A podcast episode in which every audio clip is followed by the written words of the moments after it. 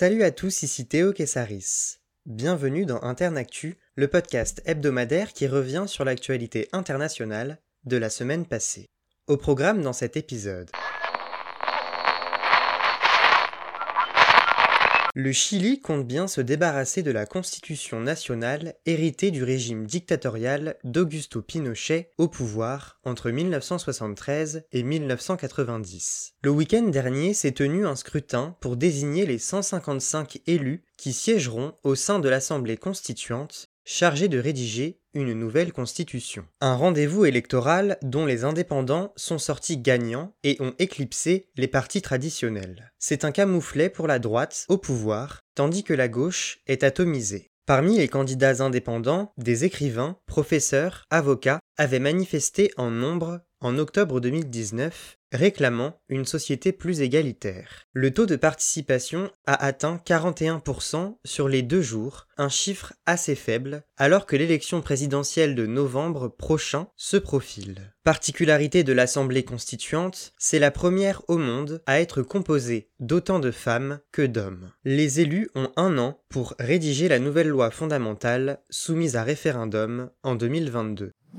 Mardi, le site internet du média indépendant biélorusse Tutbaï a été bloqué par les autorités, faisant les frais de la mainmise du chef d'État Alexandre Loukachenko sur les médias. Attirant jusqu'à 20 millions de visiteurs par jour, ce média avait couvert les manifestations dénonçant une victoire frauduleuse du président au dernier scrutin électoral du 9 août. La violente répression qui a marqué les mois suivants a aussi été documentée par Tutbaï. Pour justifier la suspension du site web, le ministère de l'Information biélorusse a invoqué, je cite, de multiples violations de la loi sur les médias et la publication d'informations interdites. Fin de citation. Des perquisitions ont eu lieu au domicile de journalistes, aux locaux de la rédaction et chez la rédactrice en chef Marina Zolotova. Celle-ci et 12 employés du média ont été interpellés. Exilée en Lituanie, l'opposante et ancienne candidate à l'élection présidentielle, Svetlana Tsikhanovskaya, a dénoncé cette situation.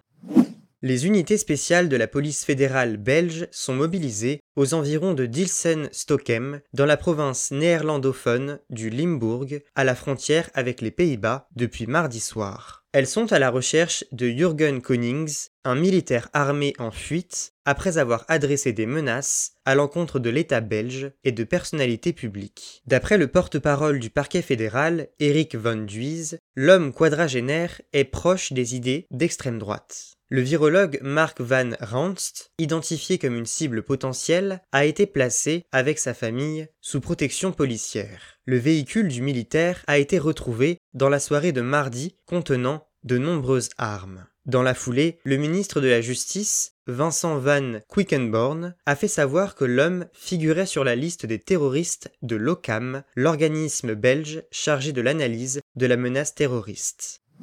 Le conflit aura duré 11 jours. Les violences ont cessé vendredi matin dans la bande de Gaza et en Israël, alors qu'un cessez-le-feu négocié par l'Égypte est entré en vigueur. Les rues de Gaza ont vu affluer de nombreux Palestiniens célébrant ce que les mosquées environnantes ont qualifié de victoire de la résistance sur l'occupation israélienne. Un cessez-le-feu fragile qui n'a pas empêché des heurts entre fidèles palestiniens et policiers israéliens sur l'esplanade des mosquées à Jérusalem-Est. Le Caire, capitale égyptienne, a fait savoir que deux délégations seraient dépêchées pour veiller au respect de cette trêve. Les deux parties ont déclaré que toute violation du cessez-le-feu entraînerait une riposte militaire. Les bombardements avaient débuté la semaine dernière dans la foulée des affrontements entre les forces de l'ordre israéliennes et les fidèles de la mosquée Al-Aqsa à Jérusalem. Depuis le début des combats, le 10 mai, 243 morts palestiniens et 12 morts israéliens ont été déplorés. Trois mois après la dissolution du Parlement algérien par le chef d'État Abdelmajid Tebboune, la campagne électorale des élections législatives anticipées a débuté jeudi. Elle doit prendre fin le 9 juin, alors que le scrutin, considéré par le pouvoir comme un moyen de reprendre la main face au Irak, se tient le 12 juin. D'après l'autorité nationale indépendante des élections, près de 1500 listes se lancent dans la compétition électorale. Depuis fin février, le Irak, ce mouvement de contestation né en 2019 et ayant conduit au départ de l'ancien chef d'État Abdelaziz Bouteflika, est de retour dans la rue. Ces dernières semaines, le régime a durci la répression à l'encontre des manifestants. Les arrestations d'opposants, de journalistes et irakistes se comptent par centaines. Les voyageurs vaccinés de pays non européens pourront entrer sur le territoire de l'Union européenne, mais seulement s'ils ont reçu un vaccin anti-Covid autorisé à l'échelle européenne, le Pfizer BioNTech, le Moderna, l'AstraZeneca ou le Janssen. Sur recommandation de la Commission européenne, les États membres se sont mis d'accord, mercredi, sur un assouplissement des mesures d'accès au territoire européen pour les voyageurs étrangers. Cette décision vise à faciliter la libre circulation au sein de l'Union européenne alors que la saison estivale approche et que de nombreux États européens, comme l'Italie, la Grèce ou le Portugal, comptent sur l'activité touristique pour booster leur économie. En mars 2020, l'Union européenne s'était repliée sur elle-même, bouclant ses liaisons extérieures pour les voyages non essentiels. Une liste de pays tiers, dont les habitants, vaccinés ou non, pouvaient entrer sur le territoire européen, avait été dressée en juin. Depuis, elle n'a cessé d'évoluer. Aujourd'hui, les citoyens d'Australie, Nouvelle-Zélande, Singapour, Corée du Sud, Thaïlande, Rwanda et Israël bénéficient de cette autorisation. À noter que les États membres se sont aussi accordés sur l'entrée en vigueur, au 1er juillet, d'un pass sanitaire européen.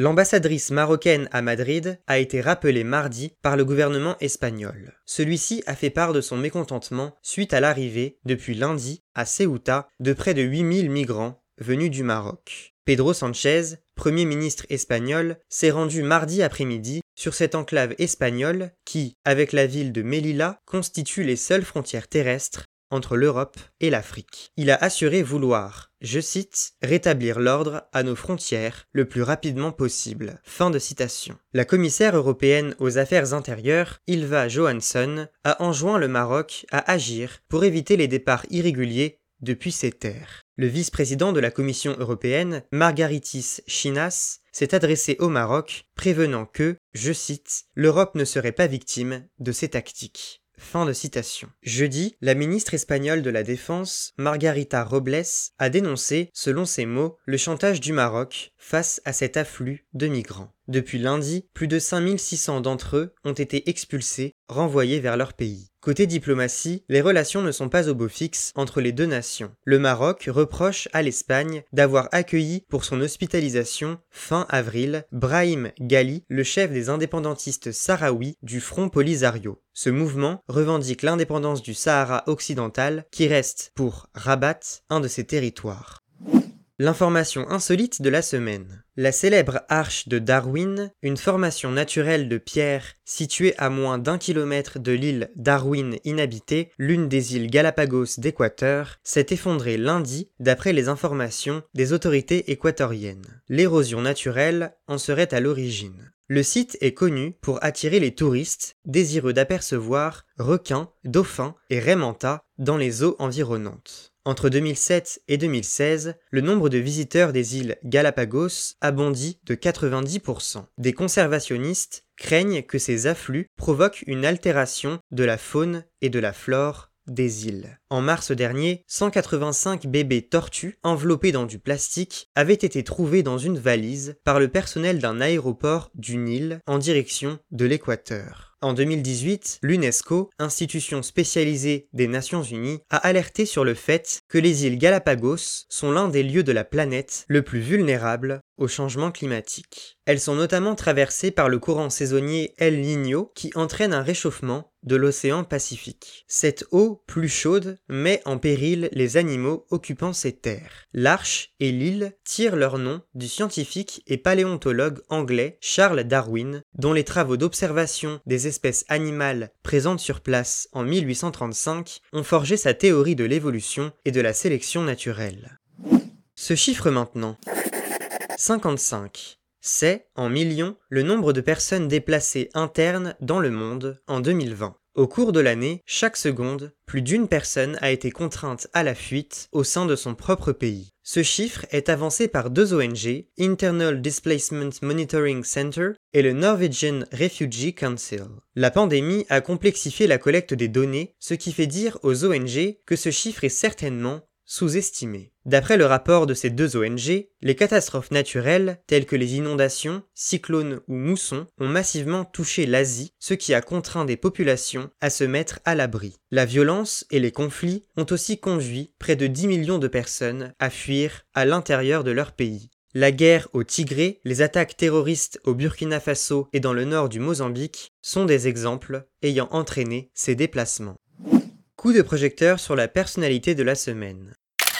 En visite à Paris lundi, le président rwandais Paul Kagame a déclaré que son pays et la France pouvaient bâtir, je cite, de bonnes relations, fin de citation, 27 ans après le génocide rwandais perpétré par le régime Hutu. En 1994, en moins de 100 jours, 800 000 personnes de la communauté Tutsi du pays ont été assassinées. La France de l'époque, celle de François Mitterrand, était consciente des événements. Le rapport de l'historien Vincent Duclerc, publié en avril, a conclu à une lourde et accablante responsabilité française. À 63 ans, Paul Kagame est à la tête du Rwanda depuis 2000. Issu d'une famille Tutsi, il échappe aux tueries et se réfugie en Ouganda. En 1979, à 22 ans, il participe au mouvement de résistance au régime d'Idi Amin Dada, président ougandais, qui finira par être renversé. À l'arrivée à la présidence ougandaise de Yoweri Museveni, Paul Kagame devient directeur adjoint des services de renseignement militaire de l'armée ougandaise. Museveni le place à la tête du Front patriotique rwandais, le pays étant alors plongé en pleine guerre civile. En 1994, après l'attentat contre le président rwandais Juvenal Abiyarimana, prélude du génocide des Tutsis, Paul Kagame mène les troupes du FPR à la victoire contre les forces armées rwandaises